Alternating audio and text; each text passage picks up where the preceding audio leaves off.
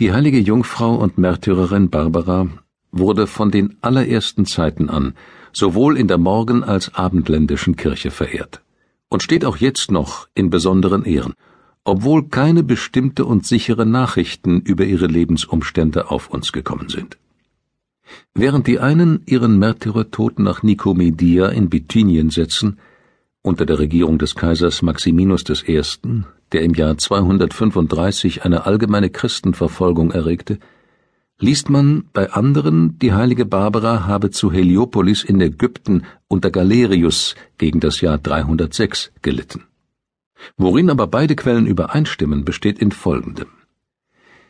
Die heilige Barbara war die einzige Tochter eines reichen, angesehenen, dazu sehr eifrigen Götzendieners namens Dioscorus, der sie ungemein liebte und an ihrer Erziehung und Bildung nach dem Muster natürlicher Weisheit nichts ermangeln ließ. Da sie von ausgezeichneter Schönheit war, und zu befürchten stand, es könnte ihr dieselbe zum Falle dienen, ließ ihr Vater an seinem Hause einen Turm aufbauen, versah ihn mit allem Nötigen und Bequemlichen und sperrte seine Tochter in denselben ein, um sie vor allem verderblichen Umgang abzuschneiden und ihr Gelegenheit zu verschaffen, der Erlernung der Wissenschaften zu obliegen. Nicht umsonst war diese Sorge für Barbara, wohl aber in anderer Hinsicht vergeblich nach der Absicht des Vaters, denn Gott lenkte die Sache gerade gegen diese Absicht, indem Barbara an diesem Orte ihrer Abgeschiedenheit, man weiß nicht wie, mit dem Christentum bekannt gemacht wurde und die heilige Taufe empfing.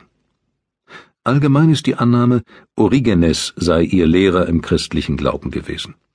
Übrigens trug sie schon von frühester Kindheit an ein Verlangen nach höheren Dingen in sich.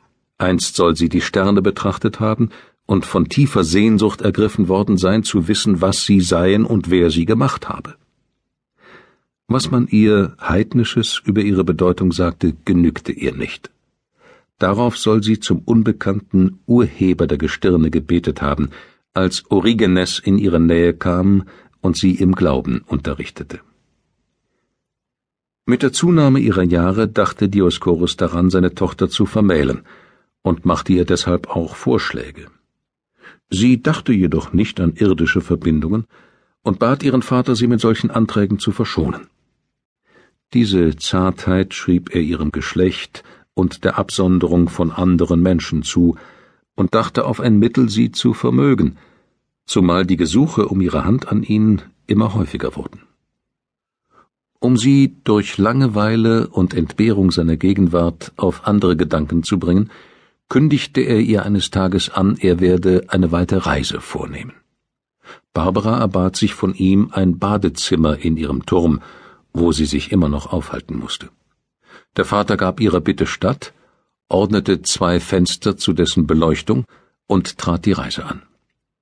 Die fromme Jungfrau ließ die Arbeit beschleunigen, aber anstatt der zwei Fenster deren drei machen und ein Kreuz an einer Wand anbringen, um das Geheimnis des dreieinigen Gottes und das Zeichen des Erlösers stets vor Augen zu haben.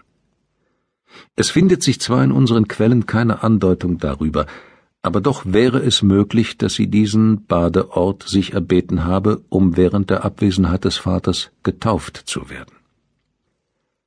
Als nach seiner Rückkehr Dioscorus wahrnahm, dass in dem genannten Bade drei statt zwei Fenster angebracht seien, bedrängte er seine Tochter, ihm die Ursache dieser Abänderung anzugeben.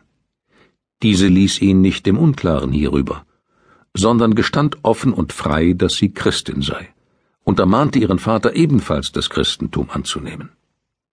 Voll Wut über diese Entdeckung zog er sein Schwert, und würde sie in seinem Zorne augenblicklich getötet haben, hätte sie sich eben nicht durch schleunige Flucht entzogen. Als sie auf ihrer Flucht an einen Felsen kam, tat er sich auf und schloss sie ein, so dass sie aus den Blicken des Vaters verschwand.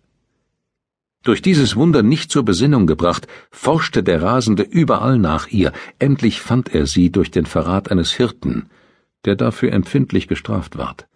Er griff sie bei den Haaren, schleppte sie über Dorngesträuch und warf sie zu Hause angekommen in einen finsteren Ort. Wie er aber sah, dass dies alles nicht imstande war, sie von ihrem Glauben abzubringen, übergab er sie des anderen Tags dem Statthalter Martianus.